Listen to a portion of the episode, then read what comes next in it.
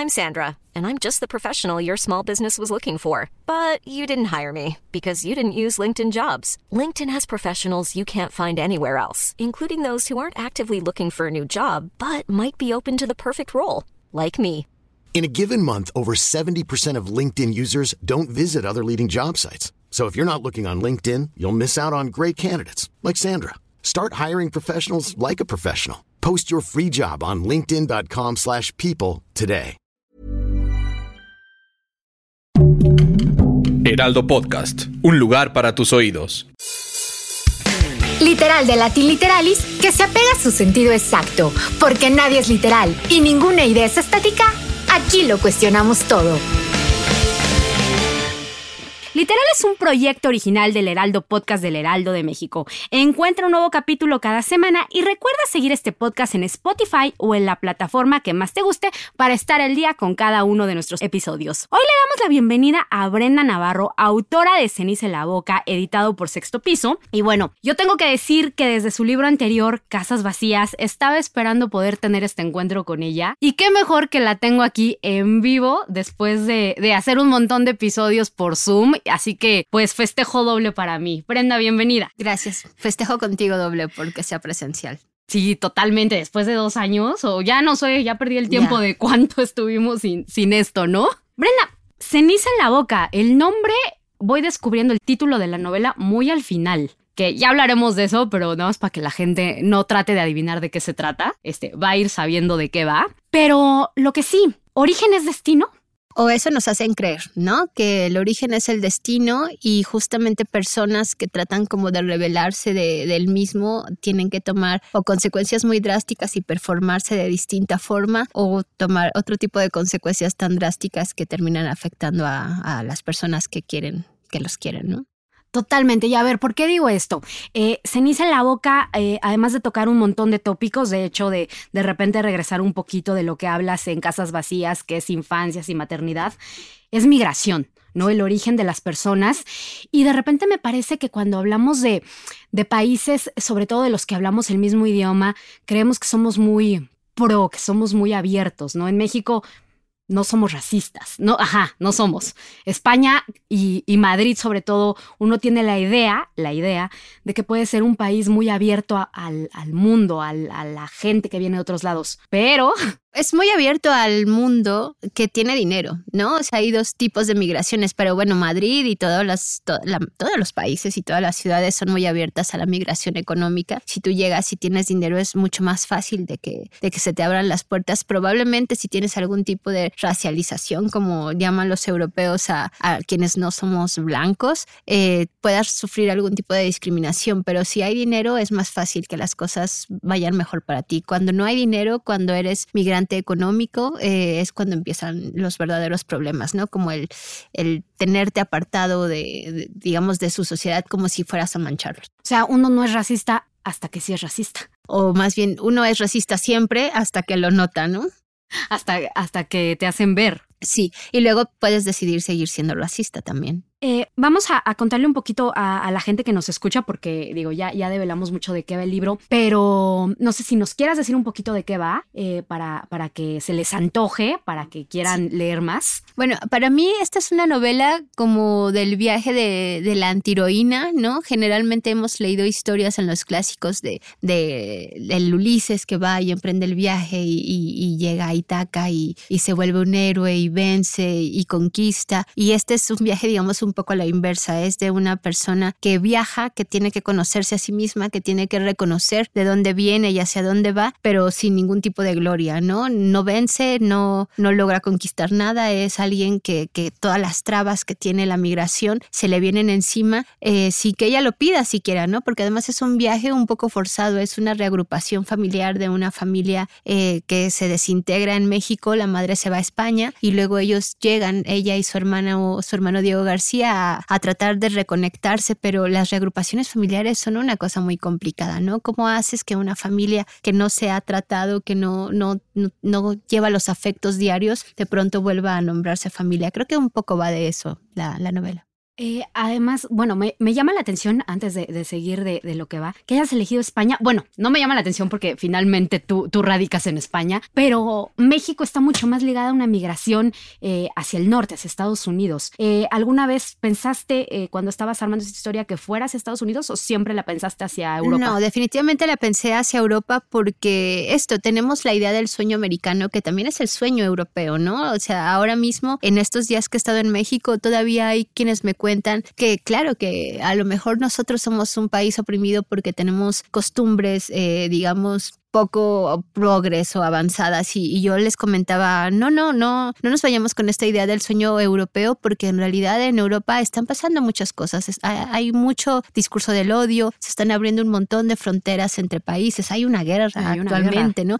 Es decir, no hay ningún sueño europeo al que podamos aspirar y tampoco hay un sueño americano y hay muchas historias del sueño americano y a mí me interesa poner en conflicto el sueño europeo porque finalmente eh, hablamos de derechos humanos que nos lo ha puesto eh, Europa, hablamos como de democracia que viene de Europa y en realidad ellos están ahora en jaque y yo me pregunto si realmente vale la pena seguir viendo hacia Europa o si ya es momento de ver lo que estamos haciendo aquí en Latinoamérica, que es un montón, ¿no? Es un montón. Oye, es que eso está, está bien fuerte, ¿no? Estamos acostumbrados a que Estados Unidos y, y Europa, como lo dices, traten de ser nuestros, nuestros senseis, ¿no? Nos quieran poner la pauta de cómo va en derechos humanos y en todo esto. Y los que tienen un verdadero revoltijo, por no llamarlo de otra manera, son ellos, ¿no? Los que están teniendo una constante violación de todo esto de derechos básicos son ellos. Ahora sí que me atrevo a decir con qué cara se atreven a, a tratar de educarnos. Totalmente, y lo, lo, pongo un poco entre broma e ironía en la novela con un personaje que se llama Tom, Tomás, ¿no? Que, que va de progre, que va de vegano, que va de izquierdista, y en realidad lo que hace es tirar sus discursos paternalistas hacia la protagonista de cómo debe de ser, de cómo debe de liberarse, de cómo debe de actuar, de cómo debe ser políticamente, y creo que es una gran ironía sobre justamente no solamente los izquierdistas y los derechos humanistas, también las feministas que nos quieren contar de qué va el mundo cuando aquí sabemos perfectamente de qué va el mundo. Son ellas, son, es Europa quien tiene que aprender a escucharnos a nosotras, que además tenemos un montón de experiencia para sobrevivir. Totalmente, además ya lo dijiste, aquí se están haciendo cosas muy valiosas y muy importantes. Y bueno, justo este personaje, para que se den una idea de cómo es, este, este Tom Tomás, eh, es el clásico que está cambiando el mundo a través de su teléfono en su sofá. Así es. ¿no? E-, es, esa persona para que le pongan rostro. Eh, ahora, un, un, poco más volviendo a la trama del libro, a esto de, de, las infancias sin, sin maternidad. En Casas Vacías ya, ya veíamos cómo, cómo era esto, un, una madre sin hijo, eh, un hijo con dos madres, por decirlo así. Pero, pero ahora vemos, eh, ahí era una situación completamente diferente. Ahora vemos infancias que la violencia les arrebata a su madre. Y, y la violencia de México, ¿no? La violencia de, que lo vamos descubriendo conforme al libro, no quiero cometer ningún spoiler, pero me parece importante decir que la madre se va huyendo justamente de la violencia que sucede en, nuestro país, ¿no? De una narcoguerra, eh, que así ha sido llamada, la, la guerra contra el narcotráfico. Eh, o sea, uno de repente piensa pues que nada más se queda ahí, ¿no? En ver, y, digo, no lo quiero hacer simplista, pero sí, que nada más se queda en las noticias o en un montón de muertos. No, las familias han cambiado eh, 180 grados. Total, y yo, yo diría que, que siguen cambiando, ¿no? Y que estamos poniendo muy muy poco el foco en, las infancias, que es a mí lo que me importa. Cuando nos hablan de democracia, siempre nos están diciendo el futuro, el desarrollo, etcétera. ¿Cómo vamos a hablar de futuro y desarrollo si estamos dejando a las infancias tan vulnerables? Eh, no nos importa lo que diga la adolescencia. Es como el momento en el que no tienen ni derechos infantiles ni derechos, digamos, civiles ya como personas. No son niños, no son adultos. Hay una especie de limbo. Lo vimos en la pandemia. Quienes más sufrieron fueron las adolescentes justamente porque se les tutelaban los derechos y en México, eh, esto que tú dices y que me gusta muchísimo cómo lo dices, les estamos arrebatando a las madres, ¿no? Madres que además tienen que salir huyendo de la violencia o que tienen que salir a buscar a sus hijos que están desaparecidos o que son asesinadas, ¿no? O sea, realmente me, encanta que lo hayas dicho, les estamos arrebatando las madres a la infancia en México. Eh, ahora también, ¿no? Eh, hay un punto donde tocamos que se van buscando un mundo mejor, se van buscando eh, una vida digna. Brenda, ¿qué es una vida digna? O sea, perdona, y ahorita que, que, lo digas, porque de repente uno, uno piensa que la vida digna es esto de, de, tener educación o de tener que comer, ¿no? Pero de repente ellos llegan y, y, hay un fragmento donde dicen, en México éramos pobres, pero aquí de, de ser nosotros terminamos siendo los panchitos, como se les denomina a los latinoamericanos en migrantes en Madrid. ¿Eso es una vida digna?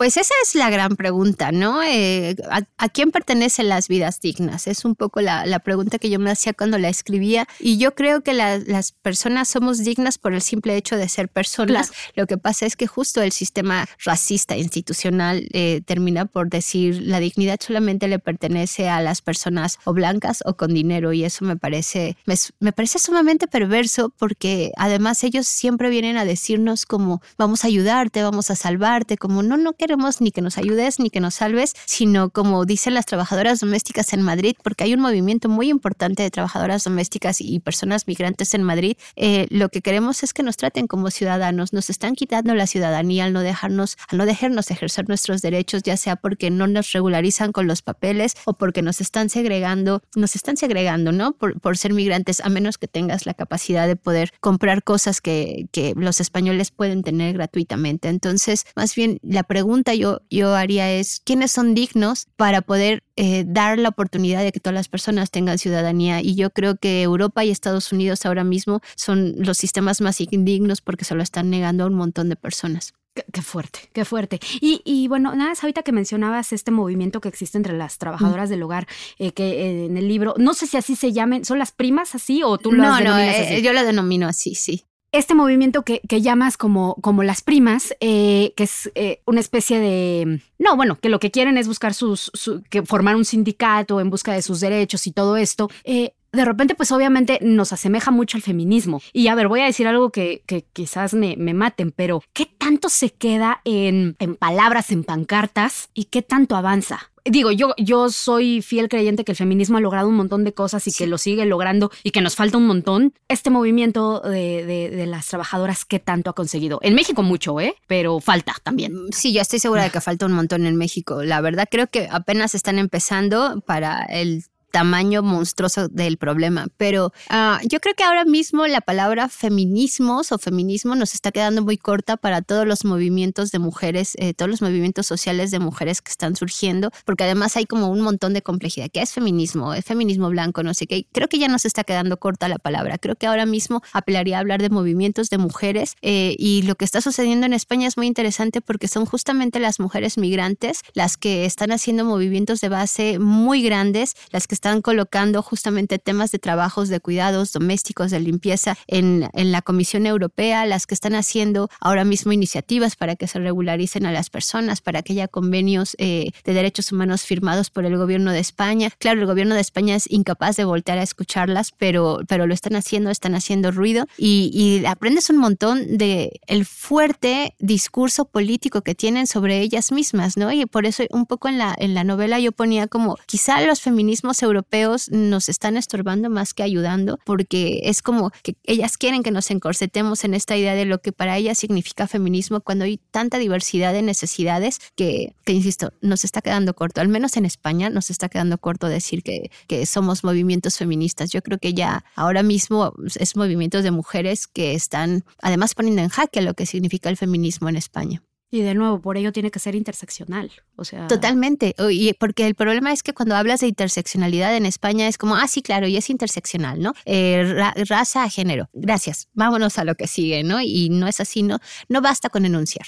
Definitivamente. totalmente. Eh, justo, ¿no? Por eso te decía, qué, qué padre salir con tus pancartas y salir y decir, y ajá, y luego, y luego se quedan solas. Y luego se quedan solas, totalmente. Eso. Eh, volviendo un poquito justamente a esta parte de las cuidadoras, ¿no? Eh, la hija llega y se dedica a lo mismo que hace su madre en España, que es ser una cuidadora, ¿no? Es una, sí, es una trabajadora del hogar. pero de repente no sé si te pase que, que, cuando obviamente ella hace, la madre hace mucho por sus hijos que ellos no logran ver, ¿no? Eh, eh, un sacrificio se sale y, y no es que los abandone por quererlo abandonarlos, justo está buscando oportunidades, que, que ya la novela nos va mostrando diferentes matices, pero siempre hay como una responsabilidad para los hijos de hacer más que los padres. Y lo digo como una responsabilidad, como una carga. Totalmente, totalmente. Yo, yo siempre, justo ahora que estoy conversando con las lectoras españolas, les digo, eh, yo vengo, todos venimos, o sea, en México somos un país que ha expulsado un montón de migrantes hacia Estados Unidos. La mayoría en el inicio eran hombres y yo no sé la experiencia de todo el mundo, pero sí sé que hay un montón de personas y de familias que siguen santificando al hombre que se fue a migrar y que, claro, le ha pasado mal. Nadie, nadie discute esto, pero es como respeta a tu padre porque ha sostenido la casa, porque ha levantado la casa, te ha dado una carrera, qué sé yo. Pero ahora que las migraciones son especialmente de mujeres, eh, las migrantes económicas actualmente son más mujeres, eh, a ellas sí les cae, estás abandonando a tu familia, estás dejando a tu familia, con, eh, digamos, al cuidado de Hiring for your small business? If you're not looking for professionals on LinkedIn, you're looking in the wrong place. That's like looking for your car keys in a fish tank. LinkedIn helps you hire professionals you can't find anywhere else, even those who aren't actively searching for a new job but might be open to the perfect role. In a given month, over 70% of LinkedIn users don't even visit other leading job sites. So start looking in the right place. With LinkedIn, you can hire professionals like a professional. Post your free job on linkedin.com slash people today.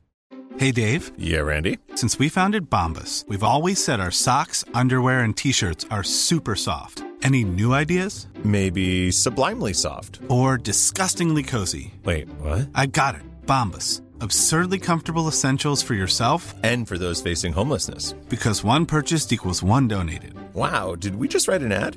Yes. Bombas. Big comfort for everyone. Go to bombas.com slash ACAST and use code ACAST for 20% off your first purchase. Las mujeres, es decir, como que las culpabilizan por doble vez, una por, por abandonar, ¿no? Que a mí me parece que no es el término correcto, y dos, por dejarle a otra mujer tu trabajo, cuando en realidad son los países que solicitan este trabajo quienes están haciendo que se abandonen estas familias en pos del bienestar de la, de, pues de la clase media de los países, ¿no? Y eso, como te decía hace, hace rato, es bastante perverso porque, mira, en Madrid hay un montón de movimientos de mujeres que decimos, en Madrid todas las mujeres quieren tener hijos, pero que alguien más se los cuide, y eso, eso es una gran cosa. Y, no solo es de Madrid, creo que también es de, de cierta clase, ¿no? Sí, por supuesto. De cierto estatus. Lo, jugamos con Madrid, pero claro, por supuesto. Oye, también esta cosa que decías, ¿no? Los, los ciertos países eh, demandan eh, a trabajadoras y eso me hace pensar a la mujer como cuidadora. Y bueno, como cuidadora para ciertos trabajos y como cuidadora dentro del hogar. Ahorita ya lo decías, las mujeres se quedan a cuidar. Y aquí tenemos a esta chica que, que no solamente tiene que cuidar a, a gente cuando se muda, sino cuidar a su hermano. Y hay algo bien fuerte porque ella es una niña cuidando a un niño. Pero eso hacemos en la América Latina, ¿no?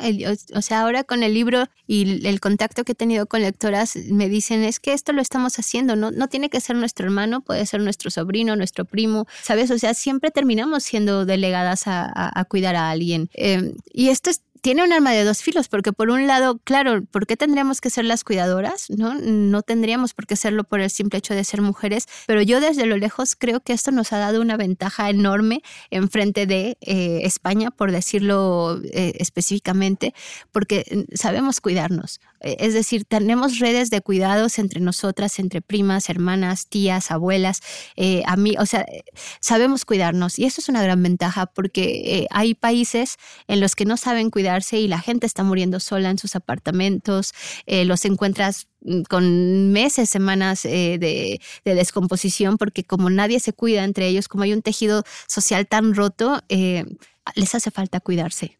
Tienen que aprender a cuidarse. Y es cierto, porque acá no solamente pones el ejemplo de México, es Latinoamérica fuera haciendo esta red. Así es. Ahora hablemos de las masculinidades. No, Diego es un personaje complicadísimo que creo que podríamos hacer un podcast solamente para hablar de él. sí. Eh, eh, eh, sí, es complejo, complejo, pero yo creo que él es un, una víctima del patriarcado tremendo, ¿no? Desde que justamente se tiene que quedar bueno, justo desde que su familia le exige más de lo que posiblemente él pueda dar en la vida, eh, luego eh, una fragilidad masculina que no estamos acostumbrados y luego esta cosa de que él no sabe eh, ejercer o, diferenciar sus emociones, ¿no? Vive en un mundo súper violento que no sabe cómo manejar esa violencia porque nadie le enseñó y termina siendo violento con los suyos y consigo mismo. Así es. Es que creo que lo has dicho ay, me, me, me dejas como un poco eh, fuera de cancha cuando dices que termina siendo violento consigo mismo porque la protagonista en algún momento de la, de la novela dice algo como probablemente él supo ver algo que yo no, que yo no vi y ahí es en donde yo empiezo a escribir esta novela, ¿no? Esta novela empezó porque yo leí esta noticia en Madrid, ¿no? Un chico como de 14, 15, 16 años se había arrojado del quinto piso y un vecino decía claramente, yo lo vi, yo lo vi cuando estaba sentado todavía en, el, en la caja del aire acondicionado para, para arrojarse, ¿no? Y que fue un momento de voltear y después ya ver al chico en, el suelo. Eh, me dejó muy impactada esa noticia justo por esto que dices, ¿no? Como no saber gestionar un montón de cosas que, que te llegan cuando eres adolescente, pero la protagonista dice esto de a lo mejor él supo entender que no había un mundo para él, ¿no? Y, él lo dice un poco con estas canciones de Vampire Weekend que, que, le, que le, le funcionan como válvula de escape. Él no quería vivir así, tampoco quería morir, pero ¿qué había para él, no? ¿Qué había en España? Violencia. Y si volvió a México, ¿qué había? Y ella lo responde, había sangre, había sangre para él, ¿no? Probablemente su destino iba a ser ser soldado, o, es decir, no había escapatoria de la violencia para Diego. Entonces, no sé, estoy segura de que sí, que por supuesto se ha violentado, pero no sé si fue una forma de violencia para escapar de esa misma violencia, ¿no? Es una pregunta que me hago a la que no tengo respuesta, pero que me dejó pensando todo eso cuando escuché de la muerte de este chico real, ¿no? Pero me encanta porque es una, seguramente y en los clubes de lectura y en las entrevistas cada quien te dará su opinión. Y, bueno, al final creo que él estaba escapando, esa es mi opinión. Sí, sí, eh, y, hablando justamente esto de, la violencia que dices, ¿no? Eh, esta familia va huyendo de violencia, que justo además se va poniendo más cruda y más cruda. O sea, no es que vaya mejorando en México, no es que vaya mejorando en Madrid. O sea, de repente dices, ¿para dónde? O sea, de hecho, la chica, eh, la protagonista de repente es, ¿ahora de dónde soy? Y a mí lo que más me preocupa, porque no solamente es en el libro, es, es en la realidad, es, es la vida diaria, cómo vamos perpetuando esa violencia. Fueron violentos con, con mi abuela, porque ahí tienes una descripción bastante fuerte de cómo hubo violencia hacia la abuela, cómo se cree que hubo hacia la mamá, que sí hubo, y vamos siendo violentos y parece que no paramos. Así es, exactamente. Parece que no paramos.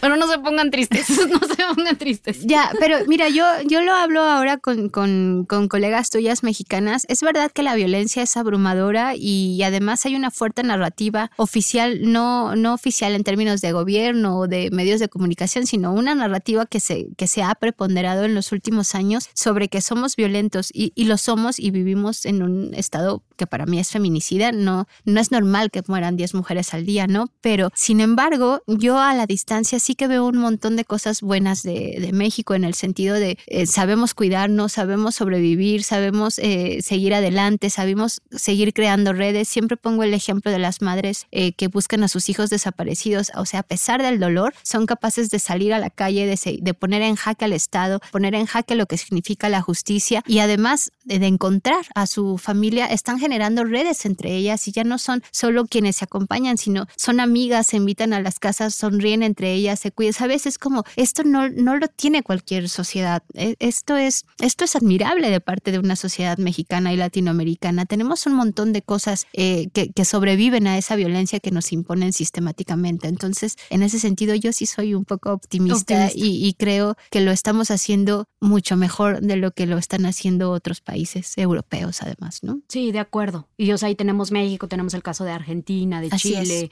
y, un de Colombia, Colombia, sí, un montón de casos así. Y, bueno, volviendo un poquito a lo que decías de, esta banda de, eh, de Vampire Weekend, este, me encanta porque además no es una banda tan conocida. O sea, creo que es una banda más como de, nuestra generación, por ¿no? supuesto. Y, no tan conocida. Pero, pero más que sea esta banda, me gusta mucho el ejemplo que pones del arte, eh, porque yo siempre he dicho en los últimos meses, ahorita que hablábamos de que comenzábamos hablando de la pandemia, que el arte salva. Y creo que Diego encontraba en, en esta banda eh, en, este grupo de rock un poquito de salvación. Entonces, las letras, la música, la, pintura, pues sí salva, ¿no? Sí. Cura el corazón. Mm, mira, no, sé si salva o cura, porque bueno, Diego es el peor ejemplo para decir que salva, ¿no? Pero, encontraba su refugio. Sí ayuda, sí ayuda. Yo creo que, además, yo creo y apelo un montón a que la música realmente es el lenguaje universal de la humanidad, que no importa el lenguaje que hables, eh, tu lengua materna, la música puede conectar como Vampire Weekend, ¿no? Vampire Weekend habla en inglés y seguramente quienes no, lo, no, le entienden de todos modos su música le puede interpelar y así un montón de músicos y de, de géneros te conecta y, y eso es como también una de las cosas que yo resalto de la humanidad. Una humanidad que es capaz de hacer guerra pero a la vez música da esperanza. Me encanta eso. Bueno, no lo de la guerra, pero me encanta cómo queda. Y, bueno, ya casi para llegar al final, ¿verdad? No me quiero ir sin, sin resaltar eh, algo de tu estilo que, que, me gusta mucho y sobre todo en esta novela, eh, el uso de, de, de, los diferentes, mm, como acentos de los mm. diferentes lenguajes. Sí. O sea, cuando habla de repente la mexicana, obviamente, el madrileño, Tom, Toma, Tom Tomás, el colombiano, ¿cómo no te volvías loca haciendo esa combinación de acentos que a mí me encantaba porque justamente eso hacía que uno entendiera eh, esta cosa de la migración y de la globalización dentro de la novela. Pero ¿cómo lo trabajaste esto? Eh, que súper bien logrado a mí. Muchas gracias. Pues para mí fue la apuesta literaria, ¿no? Eh, en, Casas Vacías, digamos, pues lo hice bien sin, sin proponérmelo, digamos, con, con, el éxito que tuvo. Y yo tenía un poco de miedo de, de, que la primera, de que la segunda voz de Casas Vacías se asemejara a, a esta voz de esta nueva protagonista en Ceniza en la Boca. Pero luego me di cuenta de que esa era la fortaleza, la fortaleza que tiene de poder expresarse en mexicano, pero también de poder darle como, es, darle voz a, sus amigas, como traer las voces de, de, todos los otros personajes. Y lo trabajé a mucha conciencia, lo revisamos con compañeros eh, colombianos. Es decir, o sea, si hay algo en, colombiano, lo revisó un colombiano. Si hay algo en boliviano, lo revisó un boliviano. Si hay algo en catalán, lo revisó un catalán. Si hay algo en inglés, se revisa, ¿sabes? O sea, sí fue una apuesta de, de mezclar los lenguajes porque esto está sucediendo en España, ¿no? O sea, España cree que tiene un castellano oficial que invisibiliza sus propias lenguas como el euskera, el catalán, etcétera, pero también está invisibilizando estos otros españoles latinoamericanos que están sucediendo en sus calles. Esto se escucha en las calles de Barcelona y en las calles de Madrid. Así nos comunicamos, conjugamos con castellano, mexicano, peruano, ¿sabes? Hay una riqueza del lenguaje tan interesante y, y tan bonito que es que me parece imposible que no se den cuenta de la belleza que está sucediendo en sus propios países, ¿no? O sea, porque seguramente esto también pasa en las comunidades latinoamericanas eh, de Estados Unidos y, de, y de, otros lugares de Europa. Hay un lenguaje creciendo vivo que es una pena que, que, no lo estén tomando en cuenta. Y creo que también cada vez más en México, ¿eh? Como dices, en lugar de, de tratar de, de, hacernos, de tratar de expulsarlo y de negarlo, tendríamos que abrazarlo y ver cómo vamos a, a compaginar. Eh, Brenda, este es un podcast de libros y, y me gustaría mucho eh, que nos compartieras un poquito de tus referencias literarias actuales o de las que estuviste leyendo mientras eh, escribías esta novela. Dos, tres, las que gustes. Muy bien. Yo siempre vuelvo a Agatha Christoph porque para mí es la mejor escritora del siglo XX y sé que me lo podrán debatir y luego leerán sus libros y dirán, es verdad. estoy completamente segura de que es la gran escritora del siglo XX porque cuando regresaba a ella y la leía y decía, ya todo está dicho con Agatha Christoph, ¿qué más da lo que yo vaya a decir? Y eso te quita un poco de peso y ya te, dejas ir, eh, como decían aquí, te abres en canal y ya puedes hacerlo de forma más lúdica. Eh, también vuelvo mucho a Milán Kundera, eh, me, me, interesa porque él, fue el que me enseñó que se puede dialogar con la música, con la política, con la filosofía dentro de la ficción. Y me gusta mucho Nick Horby. De hecho, es como mi gran referencia literaria, es, el, es mi hogar literario cuando quiero sentirme bien, sentirme apapachada, que no, no caer en el, tipo de narrativa que yo escribo. Me voy a Nick Horby porque hace muy bien su trabajo, me gusta. Y de hecho, a él le quise copiar esto de meter música en la literatura porque él lo hace de manera excelsa. Yo no sé a mí cómo me quedó porque además mi escritura es así, pues mía, cruda, violenta y la de él no, pero gracias a él y gracias al homenaje que quise hacerle, metí la música en esta novela. Y bueno, evidentemente tenemos que recomendar estos dos novelones editados por Sexto Piso, Casas Vacías y Ceniza en la Boca. Y porfa, cuando lleguen a ese punto donde descubran por qué se llama Ceniza en la Boca, y nos escriben y nos dicen Me qué muy yo, quedé, yo dije, wow, por eso se llama así. y bueno, yo, yo quiero irme nada más con, con una reflexión de, de las dos novelas, eh, que algo que me gusta mucho, en tus novelas no hay buenos ni malos. Y, y eso está bien padre, no, no juzgas, no, no, no le dices a tu personaje, estás mal o estás bien. Y eso hace que uno se puede identificar y, está padre. Pues para mí de eso se trata la literatura, de quitarte todos los prejuicios, de, la, de darle libertad a los personajes de que puedan ser humanos al menos un ratito y, y, de quererlos en un sentido, digamos, como creadora, pero también como lectora de decir, se vale ser complejo, se vale equivocarse, se vale, se vale ser humano, está bien ser humano, ¿no? Me encanta. Y bueno, pues muchísimas gracias, Brenda. Eh, los quiero invitar a que nos sigan en nuestras redes sociales del Heraldo Podcast. Estamos en Instagram y en TikTok como el Heraldo Podcast. Y por favor, déjenos sus comentarios y díganos qué les gustaría escuchar en los próximos episodios. Eh, ¿A ti dónde te podemos escuchar? Eh, bueno, más bien leer eh, en redes sociales. Bueno, yo soy muy tuitera Muy. y muy, y muy divertida. en Despixeleada, Despixeleada, porque luego ponen Despixelada y no me encuentran. Eh, ahí estoy generalmente contando tonterías eh, menos densas que en mis novelas. No, de verdad es una gozada leerla de ese lado, ¿eh? ¿Eh? Y bueno, yo soy Melisa Moreno y me encuentran en arroba melisototota y nos escuchamos la siguiente. Gracias a todos. Planning for your next trip? Elevate your travel style with Quince. Quince has all the jet setting essentials you'll want for your next getaway, like European linen, premium luggage options, buttery soft Italian leather bags, and so much more. And is all priced at 50 to 80% less than similar brands. Plus, Quince only works with factories that use safe and ethical manufacturing practices. Pack your bags with high-quality essentials you'll be wearing for vacations to come with Quince. Go to quince.com slash pack for free shipping and 365-day returns.